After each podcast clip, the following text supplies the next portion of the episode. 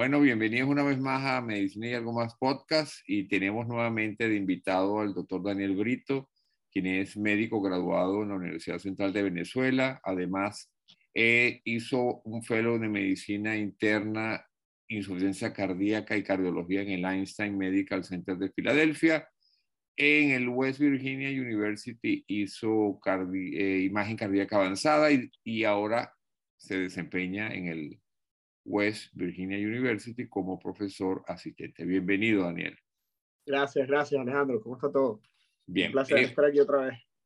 Bueno, esta es la parte 2 que habíamos prometido a nuestros oyentes este, sobre cardiopatía coronaria aguda.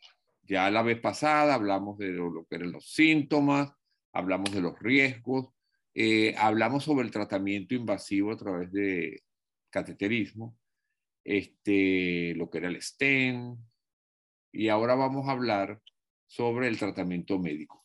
Mm, vamos a hablar eh, eh, primero del tratamiento médico del el paciente que no es candidato a, a poner STEM y luego vamos a hablar de tratamiento médico del paciente que tú le hiciste cateterismo y fue candidato a poner un stent y sale de la sala de hemodinamia con un stent puesto. Correcto. Adelante.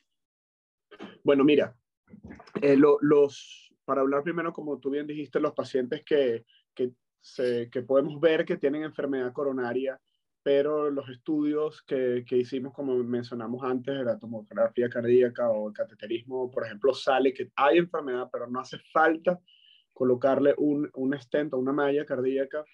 Bueno, esos pacientes también necesitan eh, el cuidado médico y el cuidado médico usualmente, eh, si, si, está entre la edad eh, de, de bueno, entre los 40 y los 65 años, por ejemplo, la aspirina ah, es una de, los, de las cosas, de los medicamentos que deberíamos, que deberían tener para prevenir em, futuros eventos, ¿no?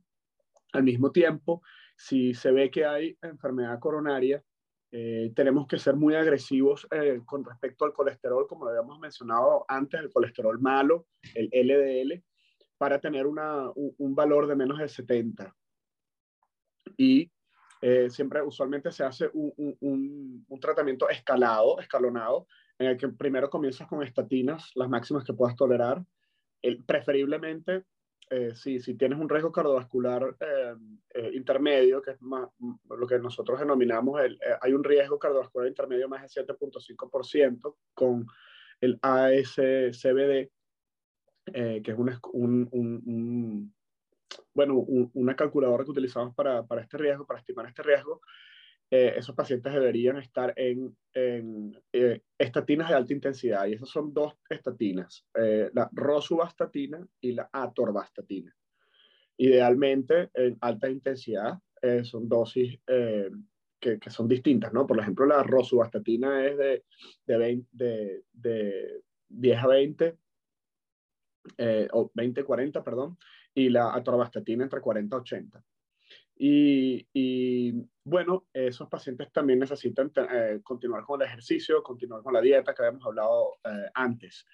Y eh, bueno, el manejo de la, de la, presión arterial con, por ejemplo, inhibidores de, de angiotensina, por ejemplo, lo que se llaman los IECAS o lo de aldosterona también, eh, como los sartán o lisinopril, que esos van a ayudar muchísimo en el, manejo de, presión arterial al mismo tiempo de disminución del riesgo cardíaco.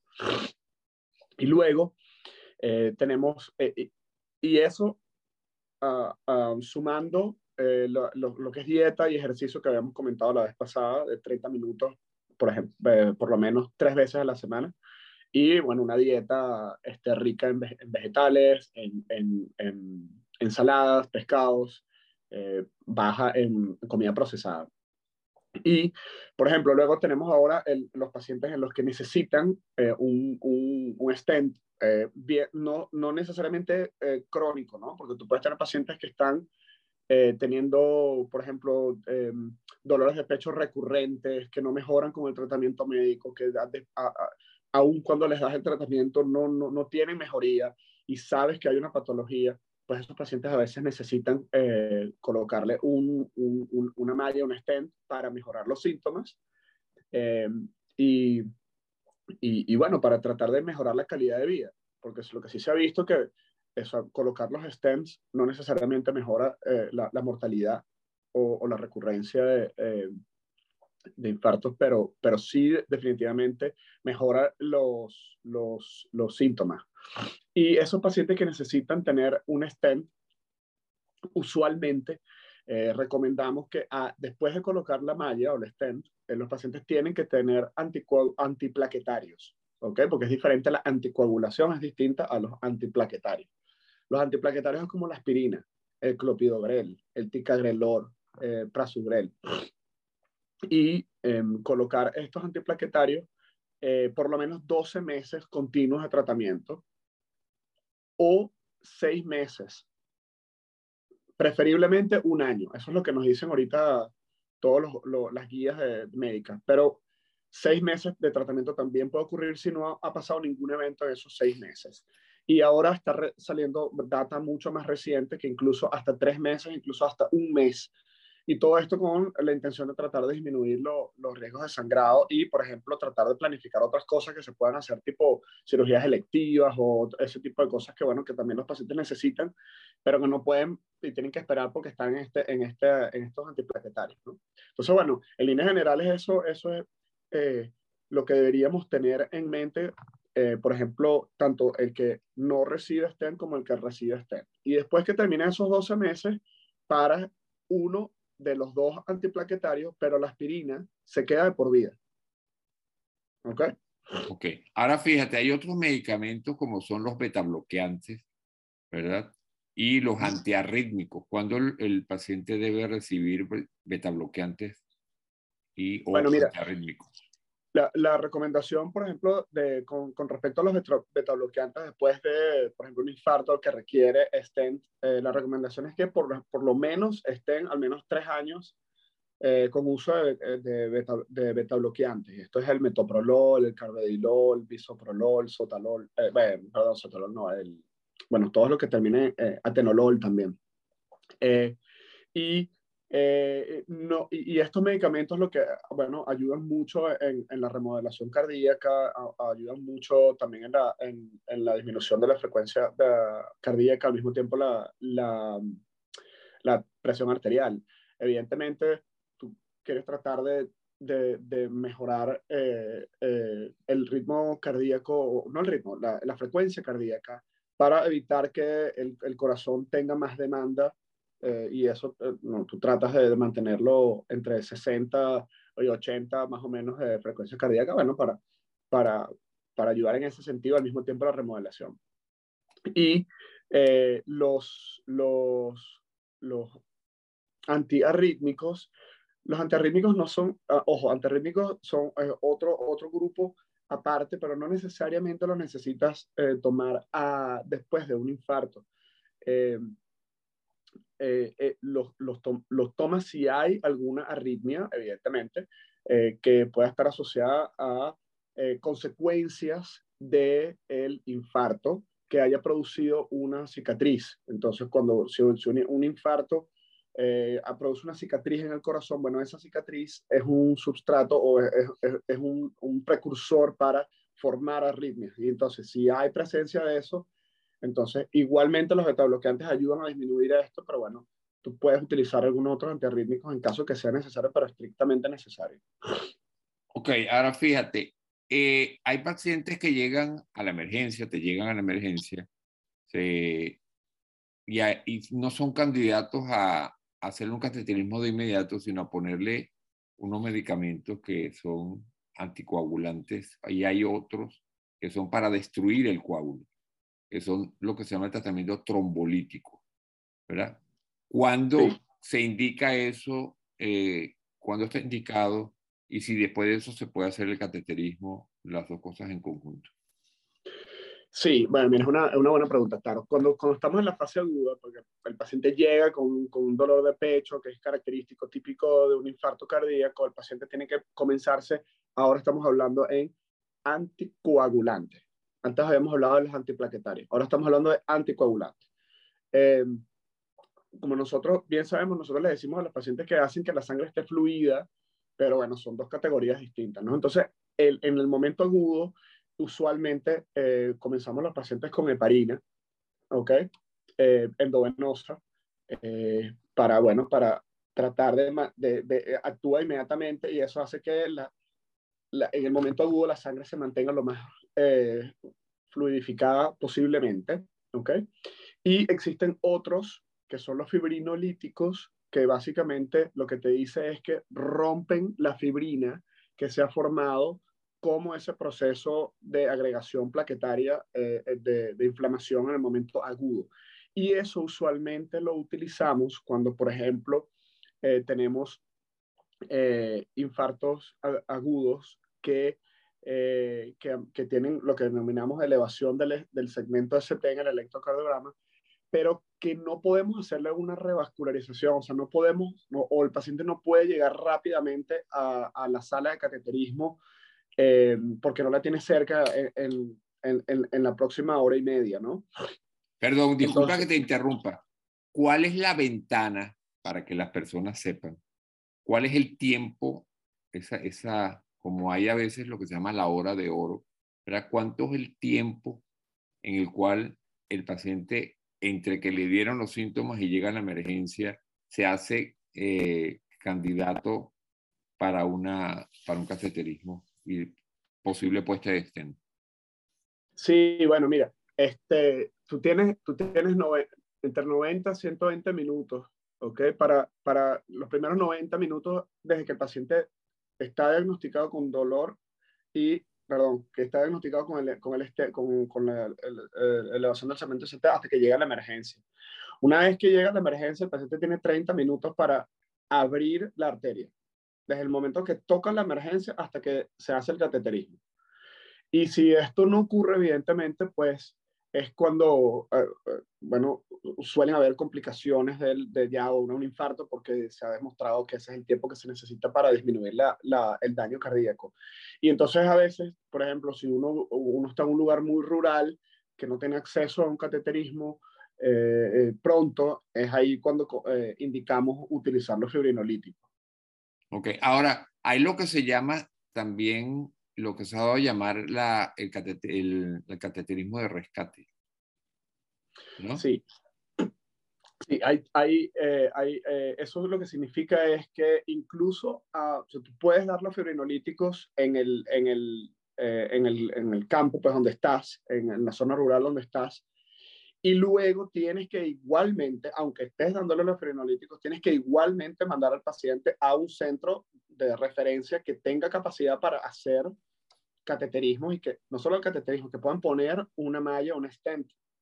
Y eso independientemente de, de, de, el tiempo, tiene, el paciente tiene que ir a hacerse ese, ese procedimiento. Eh, hay, hay, ciertas condiciones, por ejemplo, si el paciente está estable, si han pasado más de, de 72 horas después de que ya se le dio el fibrinolítico y no ha tenido ningún otros cambios, a veces suelen decir que, bueno, se hace el cateterismo, pero no necesariamente tienen que revascularizarlo porque de repente ya, ya lo que se pudo hacer con los fibrinolíticos se logró y, y, no se va a poder revascularizar más. Pero si está en una ventana inferior a esa, pues entonces sí se recomienda que igual mandas los haces los fibrinolíticos y mandas al paciente a este centro que tenga capacidad para hacerlo en los stents. Perfecto. Ahora, ¿Cuándo el paciente es candidato para un bypass, tratamiento quirúrgico? Bueno, es, eh, hay varias condiciones en las que de un bypass coronario eh, está indicado. Por ejemplo, una de, una de ellas es si tienes enfermedad de tres, lo que se denomina enfermedad de tres vasos. ¿ok? Eso significa eh, el, el, corazón, el, corazón tiene, yo yo lo hago con las manos y me, no sé, me parece bastante útil, ¿no? Tú tienes tres arterias, si la pongo así.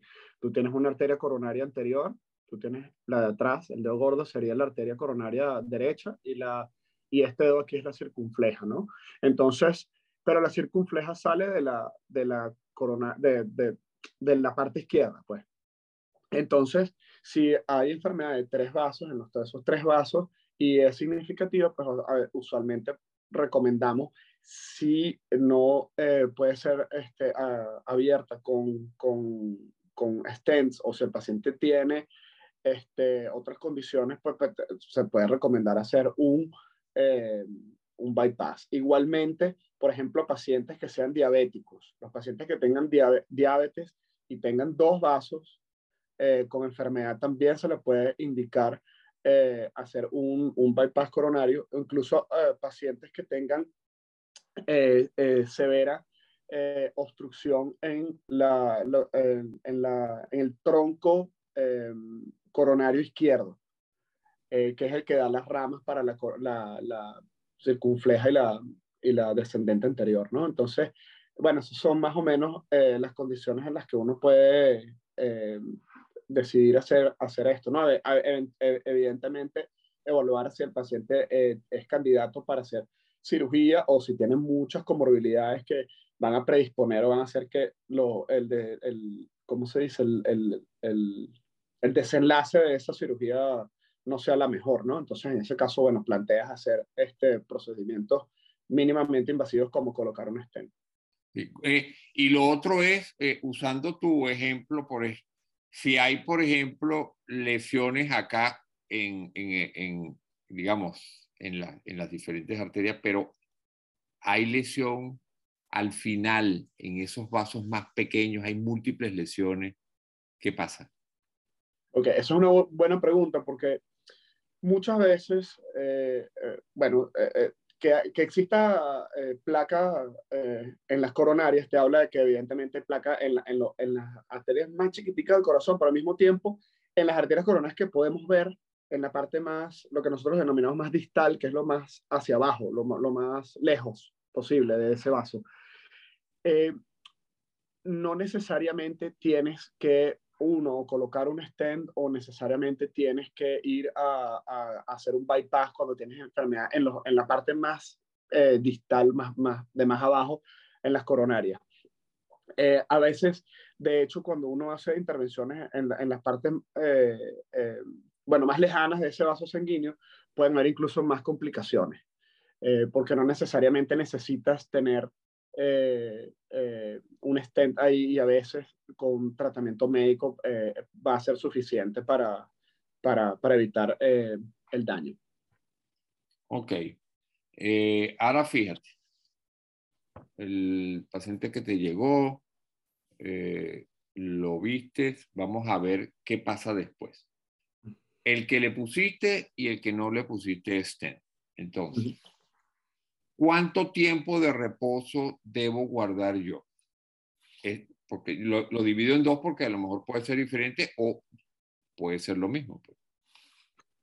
Sí, o sea, mira, un paciente que un cateterismo que no se le coloca una malla eh, cardíaca, un stent, eh, y, simplemente, bueno, lo vamos a manejar médicamente, eh, ese paciente puede regresar eh, a su trabajo yo te diría entre 24 y 48 horas perfectamente hacer todas sus actividades, todo va a depender de, de la vía en la que utilizaron, si es, si es, la, si es la arteria radial, pues esa, inmediatamente el paciente puede, puede irse a su casa y, y, y, y, puede hacer su vida sin problemas, y a veces si es inguinal, igualmente, eh, em, si no haces procedimiento de stent, eh, lo, lo, puedes mandar a la casa y, puede tener su vida normal. Los pacientes que le ponen stent eh, bueno, usualmente nosotros eh, los dejamos en el hospital, por ejemplo, entre 24 y 48 horas, dependiendo para hacer el seguimiento. Y después de eso, los pacientes definitivamente tienen que hacer eh, rehabilitación cardíaca. Pero eso te está diciendo que el paciente puede estar activo y puede hacer ejercicio y puede volver a sus actividades, ¿no? Este, recomendamos que, bueno, que uno no se levante de mucho peso, que no se haga mucho esfuerzo, por ejemplo, en el primer mes, eh, mientras el paciente eh, eh, le coloca o tuvo el infarto y, después la malla o el stent, pero los pacientes pueden ah, retornar a sus actividades cotidianas sin ningún problema. Ok, una pregunta frecuente, doctor Brito, las relaciones sexuales. ¿Y qué hay si yo tomo medicamentos para disfunción eréctil? ¿Puedo seguirlos tomando? Ok, bueno, eh, con respecto a si puedes tener relaciones sexuales, efectivamente eh, lo puedes hacer. Eh, y recuerden que estamos mandando a nosotros los pacientes a hacer rehabilitación cardíaca. Esos pacientes están ejercitando, esos pacientes están en una caminadora o en una bicicleta, o sea, están haciendo ejercicio y pueden retornar a, sus actividades sexuales siempre y cuando, sea, sin ningún problema. Ahora, los, los pacientes que tienen disfunción eréctil, em, bueno, eh, usualmente pueden estar en, en, en, medicamentos como el sildenafil o el, el, el tadalafil, creo que es el otro, o ahorita no, no, recuerdo muy bien, pero, pero de seguro, sildenafil, que es el conocido como Viagra, esos medicamentos usualmente deben tomarse con precaución, sobre todo en pacientes en los cuales eh, se les ha recomendado eh, eh, tomar medicamentos que ayuden a liberar los dolores de pecho, como los, nitratos, que, en ese caso sería nitroglicerina o isosorbide, que son medicamentos con nitratos que tienden a tener esa interacción con el sildenafil y van a producir eh, síntomas. Bueno, hay, una, hay una película muy famosa eh, de, con Jack Nicholson que de hecho casualmente en la película eh, eso se explica. Es un tipo que tiene relaciones, tiene, tiene disfunción eréctil y hablan de eso y le da un infarto y él se está tomando el medicamento y bueno, se termina en la emergencia todo estartalado porque, porque se le baja la tensión, tiene mareo, este, tiene... bueno, la, la, frecuencia cardíaca está, está por todos lados. Entonces, bueno, claro, se tiene que evitar. La recomendación es que, por ejemplo, tengas un periodo de, entre 24 y 48 horas sin tomar los nitratos cardíacos para, para el dolor de pecho y, puedes utilizar eh, el Viagra. Ok. Ahora, lo bueno aclarar... Es bueno aclarar que el paciente que tuvo el infarto y no se hizo acreedor de poner un stent, ¿verdad? Eh, y el que se le puso el stent no, va, no es que va a ir a la casa y va a empezar otra vez a trotar ni a correr. Tiene que someterse a un, eh, a una, digamos, a un plan de rehabilitación. Rehabilitación. Y tiene que ser esto supervisado por el médico que se encarga, definitivamente. No es que va a llegar a la casa va a empezar a pegar brincos, a, a correr alrededor de la cuadra. Ahora, ¿en qué consiste el plan de rehabilitación de manera breve? Bueno, el plan de rehabilitación consiste en, en, hacer que el paciente, por ejemplo, hay, hay, varios objetivos, pero uno de ellos es que el paciente retorne a, eh, eh, a, a, una frecuencia cardíaca eh, que está acorde, que por ejemplo el 85% de la capacidad total de, de, frecuencia cardíaca acorde a su edad. Em, y esto se mide con prueba, por eso es que es supervisado, porque tú necesitas hacer eh, por ejemplo, estar en una caminadora, ir progresivamente, colocar eh, a una velocidad la caminadora, luego la misma velocidad pero con inclinación, luego la velocidad aumenta a esa, misma, a esa inclinación y progresivamente, entonces son como acá esas, esas pruebas de esfuerzo progresivas eh, que te van a volver a llegar a tu 85% de capacidad de frecuencia cardíaca acorde a tu ejercicio, ¿no? Y eh, esto es muy importante porque la, la, el, ¿cómo se llama? El, la rehabilitación cardíaca ha demostrado disminución de la mortalidad. Entonces, hubo un estudio en el que hay gente que hizo eh, rehabilitación cardíaca y gente que no hizo rehabilitación cardíaca. Para explicarlo sencillo, pues la gente que no hizo rehabilitación cardíaca se moría más. La gente que hizo rehabilitación cardíaca tenían muchas mejores eh, probabilidades de, de, bueno, de seguir adelante y no, tener, y no tener eventos. Entonces, se recomienda 100% y eso es algo que, que es un mensaje muy importante que, que, incluso aquí, que hay estándares, que, eh, cuando hablo aquí, aquí en Estados Unidos, que, que hay estándares para que estas cosas sucedan, a veces no suceden y uno tiene que estar montado encima de eso para que, bueno, para que eso se haga para disminuir la mortalidad de los, de los pacientes. Ok, una vez que tú haces la rehabilitación cardíaca, ¿verdad? Ya la persona puede entonces hacer ejercicio alrededor de su casa, en el parque, pero siempre bajo la dirección, ¿verdad? O, la instrucción del, del, médico que le ha hecho la rehabilitación. ¿Es así? Correcto, correcto. Tiene que haber una estricta supervisión porque porque bueno, precisamente tú, necesitas, tú tienes ciertos parámetros que estás, parámetros que estás buscando eh, eh, retornar otra vez a la actividad física e incluso mejorar la actividad física y eso tiene que estar supervisado. Y, bueno, como, como decía, eh, esto disminuye la mortalidad, ¿no? Y es, es, fundamental que estos pacientes lo tengan. Ahora, fíjate, muchos de esos pacientes, y en tu experiencia sobre todo debes saberlo, se deprimen, ¿verdad? Se deprimen porque, bueno, ellos se sienten que están, digamos, ya no pueden ser los mismos de antes. Este, en ese caso, ¿qué, qué recursos pueden tener estos pacientes? Bueno, mira, eh, eh, definitivamente la, si, si, hay un apoyo familiar, el apoyo familiar es fundamental, ¿no? Eh, segundo, hablarle claro al paciente, honesto, honestidad con el paciente para que el paciente entienda qué es lo que está pasando, ¿no? Para que el paciente sepa mostrarle las imágenes. A mí me gusta como, como imagenólogo me gusta mostrarle las imágenes a mis pacientes para que ellos entiendan. Y, y eso libera un poco la ansiedad, les, o, libera el estrés, aunque estén positivas, aunque, aunque estén, eh, tengan el stent y todo eso, pero eso, el paciente está entendiendo lo que está pasando, ¿no? Entonces, es normal eh, pasar por un proceso de duelo, porque bueno, bien sea que, que uno casi se muere o porque uno sabe que, que es, eh, es la, la, causa de muerte más, más alta en el mundo, entonces evidentemente te genera ansiedad, estrés, depresión, y bueno, pues si existe depresión hay que tratársela con un psiquiatra o con un psicólogo. ¿Por qué? Porque esto no es ningún tabú, o sea, la, depresión existe y la depresión es una enfermedad igual como es la enfermedad coronaria. Y, es, y así como necesita tratamiento, eh, necesita ser eh, discutida y evaluada, eh, evidentemente. Entonces, puede ocurrir, sí, pero lo más importante es, bueno, hacerle el seguimiento al paciente para que sepa uno, si tiene depresión, tratársela. Y si, bueno, si siente que, que, que tiene una depresión, pero más leve, pues educar al paciente, enseñar al paciente lo que está pasando, cuál es el plan, cuál es el objetivo que hay a futuro, cuáles son las metas, fijar, fijar metas para que el paciente trate de alcanzarlas. De, esa manera, bueno, los niveles de, ansiedad y estrés eh, disminuyen, al, igual que la, que, que la depresión, pues, o sea, eso es un objetivo fundamental. Ahora, un pilar importante en el tratamiento es definitivamente el cambio de estilo de vida. ¿Qué recomiendan ustedes dentro de esa receta que es el cambio de estilo de vida? ¿Qué contempla eso? Bueno, los cambios de vida, como, como, te, como te decía en la primera parte, esos son como los, los factores de riesgo que pueden ser modificables.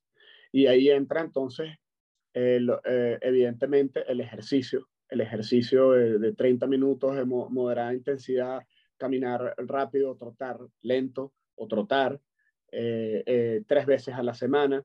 Eso es un importante cambio de vida. Segundo, es la dieta, como habíamos hablado, ese es otro importante cambio de vida. El otro es dejar el cigarrillo. Ese, si tú combinas todos los otros, los otros factores de riesgo que pueden ser modificables, versus, eh, versus dejar de fumar. El dejar de fumar solo, solo dejar de fumar tiene una disminución increíble en el, en el riesgo futuro a, a enfermedad cardiovascular, cardiovascular y, y, cerebral. Entonces, evidentemente, dejar de fumar, eh, no tomar más de dos copas de vino para los hombres o una copa de vino para las mujeres o una copa de o, alcohol eh, para la mujer una y para el hombre dos. Y, la razón es que nosotros, creo que te lo mencionaba la vez pasada, nosotros no recomendamos tomar alcohol. Nosotros lo que recomendamos es no tomar más de una para las mujeres o dos para los hombres. Y bueno, esos son otra vez eh, los, los, factores de riesgo que es, que, que y de vida que, que, tienen que ser modificados. Bajar de peso es importante también. Por supuesto, por supuesto. Y, el uso de drogas, ahora, por supuesto, el uso de drogas de uso ilícito no, Claro.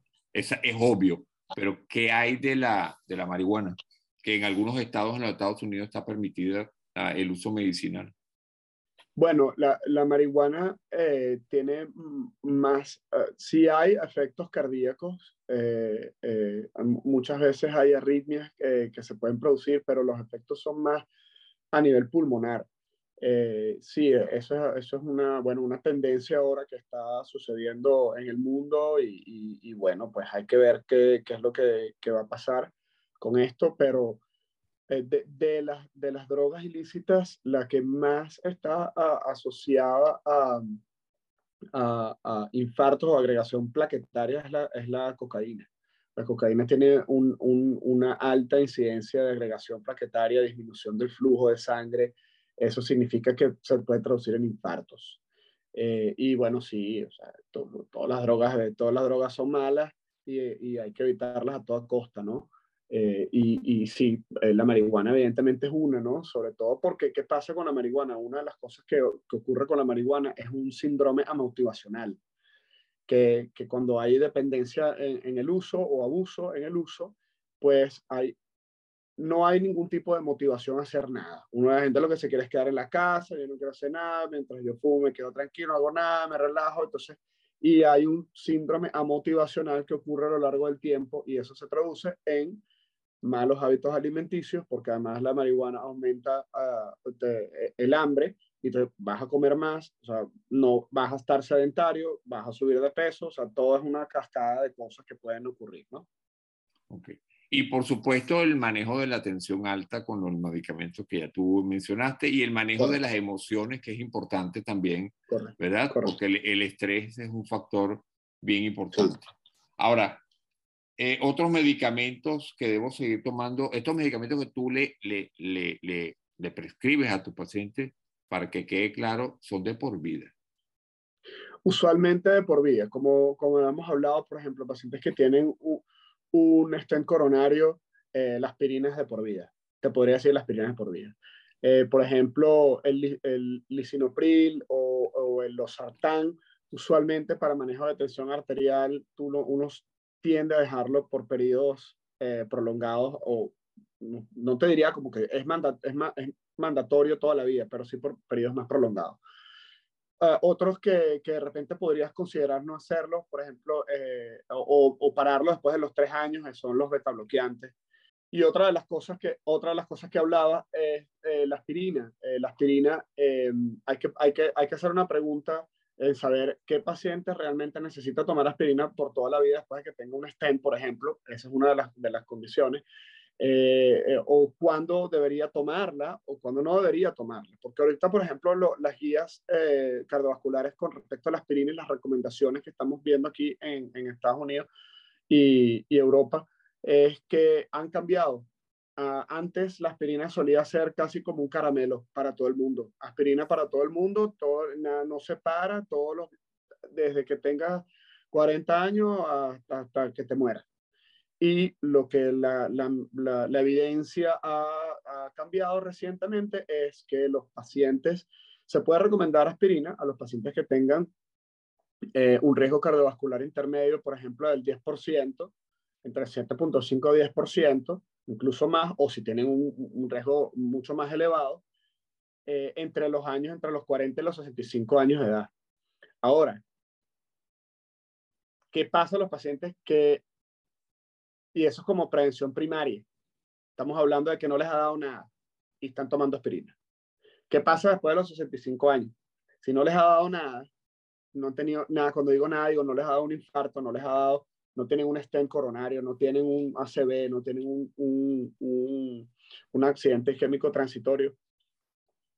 A esos pacientes se está recomendando detener la aspirina. ¿Por qué? Porque se ha visto que hay mucho más riesgo de sangrado con el potencial beneficio de, eh, de, disminución de, enfermedades cardíacas.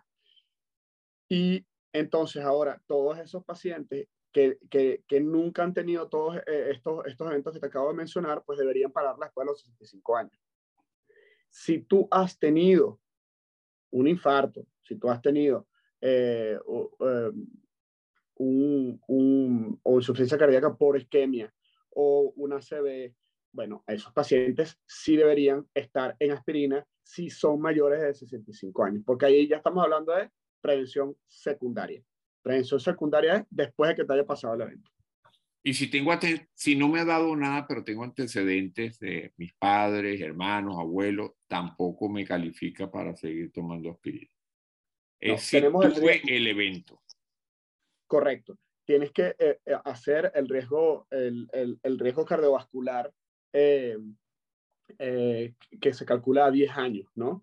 Y, y, eso, eso hay varios factores, por ejemplo, la edad, el género, eh, el, el, eh, la, la, raza, la tensión arterial, el colesterol, ese tipo de cosas son las que te van a dar este riesgo.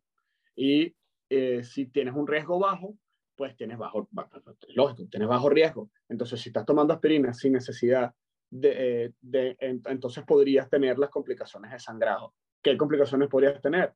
Bueno, puedes tener hemorragias eh, cerebrales, hemorragias gástricas, hemorragias eh, eh, de muchos otros tipos. Okay. Entonces, como prevención secundaria quedó claro.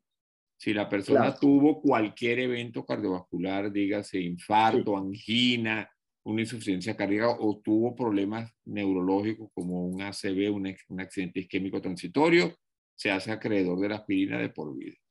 Si se le puso un stem, por supuesto. Pero como eh, prevención, primaria, solamente hasta los 65 años, si tiene factores de riesgo. Correcto. Pero después, suspenderlo. Suspenderlo porque es mayor el riesgo que el beneficio para que la, las personas les quede claro eh, Exacto. que esas guías cambiaron ya.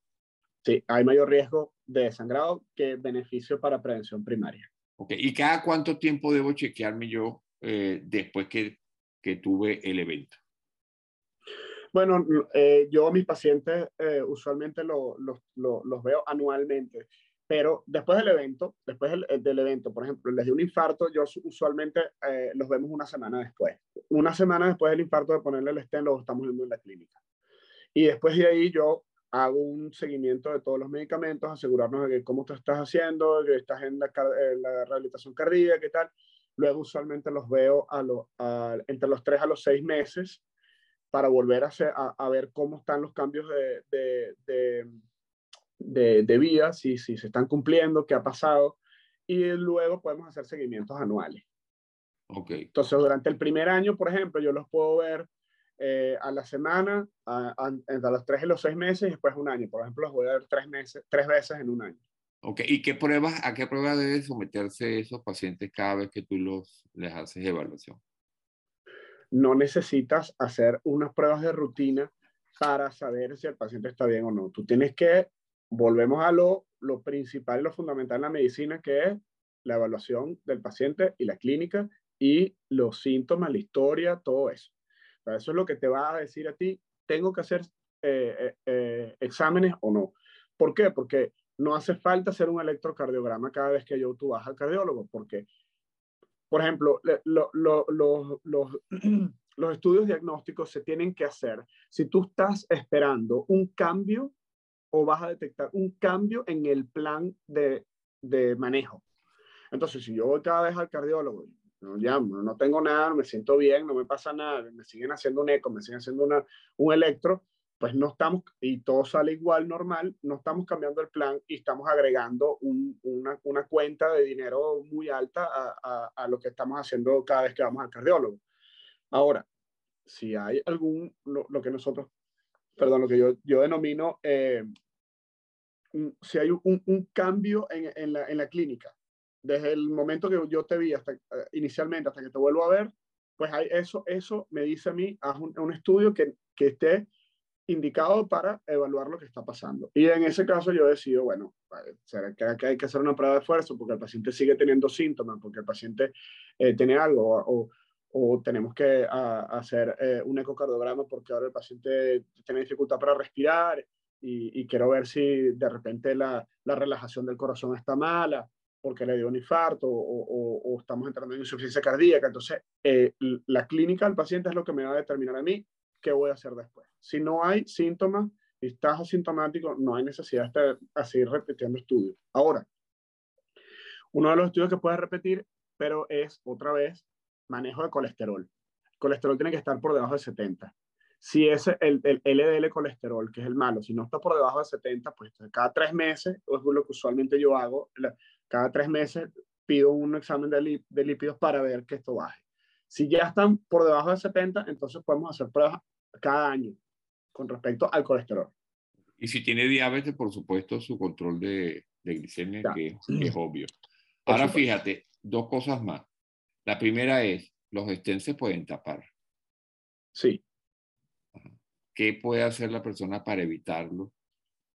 O aún haciendo eso, puede ser que ocurra. ¿Y qué se hace en ese caso? ¿Se pone otro stent dentro de ese stent o se quita ese stent y se pone otro? Bueno, es una, una excelente pregunta. ¿Los stents se pueden tapar? La respuesta es sí. ¿Cómo evitar que el stent se tape? Por eso nosotros recomendamos la, eh, antiplaquetarios duales, es decir, aspirina y clopidogrel o ticagrelor o, o prasugrel por lo menos 12 meses. Esos 12 meses es lo que va a hacer que o, a, promover que el, la, el stent no se tape. ¿Ok? Mantener una permeabilidad en ese, en ese stent. Ahora, aún estando en estos medicamentos, ¿eso puede ocurrir? Sí. ¿Y en qué situaciones puede ocurrir? Bueno, hay veces que los pacientes son resistentes a, eh, eh, por ejemplo, el clopidogrel, ¿ok? O el Plavix. Y, pero eso no lo, eh, es muy difícil porque esos exámenes no se hacen de rutina. Entonces, usualmente cuando uno coloca a estos pacientes en estos medicamentos y ocurren estos eventos, eh, uno tiene que comenzar a pensar, bueno, si, como le, tú le preguntas al paciente, tú te estás tomando los medicamentos, ¿cómo es? ¿Ha fallado alguna dosis? Si el paciente ha fallado alguna dosis porque se le olvida tomárselo, pues eso puede ser uno de los factores del por qué ese stent se volvió a ocluir. Ahora, si el paciente se está tomando los medicamentos religiosamente y aún así esto pasa, ahí es cuando yo comienzo a pensar en estas pruebas que me van a hacer saber si soy resistente o no a estos antiplaquetarios. Y evidentemente, si eso ocurre, pues sí hay que considerar entrar otra vez con un cateterismo y volver a expandir y poner stents en esos lugares para, eh, para bueno, para abrir otra vez el flujo. O sea, un stent dentro del stent viejo. Ahora, actualmente hay stent medicados, lo que se llaman stent medicados, que disminuyen ese riesgo de que se vuelvan a, correcto. Eh, correcto, y eso usualmente pasaba en la primera generación de, de stents eh, que, que, que, se, que se creó, ¿no? Y, y bueno, eh, ahora lo ves mucho menos frecuente con estas nuevas generaciones de stents y, y, Que tienen nuevos materiales, ¿no? Correcto, correcto. Y tienen mucha más tecnología y, y se ve mucho menos. Ok. Y bueno, y, y para finalizar, Daniel, unas palabras sobre que no podían faltar cardiopatía coronaria y COVID-19? Bueno, eh, la, bueno, cardiopatía coronaria y COVID eh, eh, es un tema que está muy en boga ahora.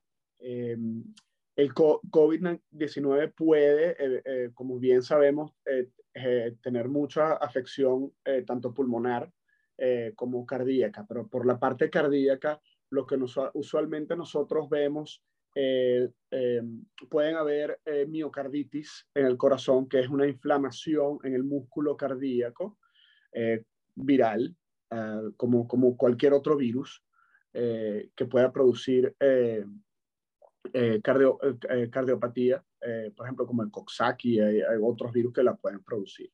Y otra de las cosas que, que también suele producir es inflamación alrededor del el corazón, lo que se denomina esta capa que se llama pericardio, peri porque está en la periferia y cardio del corazón, y eh, puede producir eh, a veces eh, acumulación de, de, de, un líquido, ¿ok? alrededor del corazón, como se llama una efusión cardíaca, y también puede producir inflamación en el corazón, aumentando las enzimas cardíacas. Ahora, lo, y y, raras veces se pueden ver si hay, si hay procesos avanzados de miocarditis que, que hayan arritmia cardíaca. Pero lo, lo, lo bueno eh, que se ha visto es que eh, usualmente no van a ser eh, de, que vayan a perjudicar el corazón significativamente en el futuro. ¿Ok? Usualmente la mayoría de los pacientes, ojo, debo decir que la mayoría de los pacientes no tienen nada en el corazón. De los que están afectados en el corazón, La mayoría de ellos tienen afectación leve. ¿ok? Estamos hablando de pericarditis o, elevación de las enzimas cardíacas o cambios en el electrocardiograma, pericarditis y tal. Y un porcentaje aún más pequeño de esos son los que son más complicados que pueden producir miocarditis. Pero definitivamente COVID-19 este, va a estar asociado a eso, incluso en pacientes jóvenes, no necesariamente pacientes que tengan enfermedades cardíacas o enfermedades, otras comorbilidades, pero eh, los pacientes que tengan otras comorbilidades van a tener más riesgo. Por ejemplo, las personas obesas están asociadas con mayor complicaciones cardiovasculares y respiratorias con COVID o hipertensos, eh, pacientes que tienen diabetes. Esos pacientes van a estar mucho más afectados y son usualmente los que están en terapias intensivas, de los que se complican más. Pero al mismo tiempo, en pacientes jóvenes se puede ver esto. Y, eh, por ejemplo, eh, mi grupo de investigación aquí en la universidad hicimos un, proyecto en donde evaluamos las afecciones cardíacas en atletas de la universidad. Estamos hablando de jóvenes entre los 18 a los 22 años, que son atletas, que están en perfectas condiciones, jugadores de fútbol americano, de básquet, de béisbol, de lo que sea. Y logramos ver una, una incidencia alta de eh, eh, inflamación en el pericardio y acumulación de líquido en el corazón. Ahora, ¿qué pensamos? Que a pesar de que está presente, eh, em, se ha visto que no, la falla no va a ser de, de, alto impacto en el futuro de esos atletas y bueno, se han creado una, una, una serie de seguimientos y, y ejercicios eh, estructurados para que estas eh, personas jóvenes puedan retornar a sus actividades, ¿no? Pero, pero bueno, está presente, se puede ver. pero para que quede claro, eh, las personas que tienen alguna enfermedad cardiovascular y dentro de ellas una enfermedad coronaria eh, eh, crónica o han tenido una recién aguda, siguen siendo consideradas personas de riesgo y por lo tanto se recomienda la vacunación y por supuesto el, el, booster, ¿verdad? Que es el, el refuerzo, refuerzo, específicamente en estos, en estos pacientes. Correcto, y no, no puedo, no puedo eh, tener más énfasis del, del, que estás teniendo con eso. Eh, recomendable 100% colocar las vacunas. Eh, o volvemos otra vez a esa discusión de riesgos-beneficios. Y hay mucha gente que decide no ponerse la vacuna por el, por el potencial riesgo, pero el riesgo de, de, afecciones por las vacunas son muy bajas con respecto a los beneficios que tiene los altos beneficios que tiene eh, estar vacunado. Entonces, 100% se recomienda, eh, incluso, incluso si, bueno, como tú bien lo dices, si tienen enfermedades cardíacas o de otro tipo, colocarse las vacunas. Sí. Perfecto. Bueno, no me queda más que agradecerte, Daniel, nuevamente por tu presencia en, esta, en el, este podcast, Medicina y algo más podcast. Y bueno, quedas invitado para una nueva ocasión. Claro que sí, gracias Alejandro y un placer haber estado aquí. Eh, encantado de contribuir con un granito de arena y ojalá todas las personas eh, hayan, hayan eh, bueno, respondido sus preguntas y si tienen preguntas, pues encantado de recibirlas a través del podcast y responderlas poco a poco. Gracias. Un placer.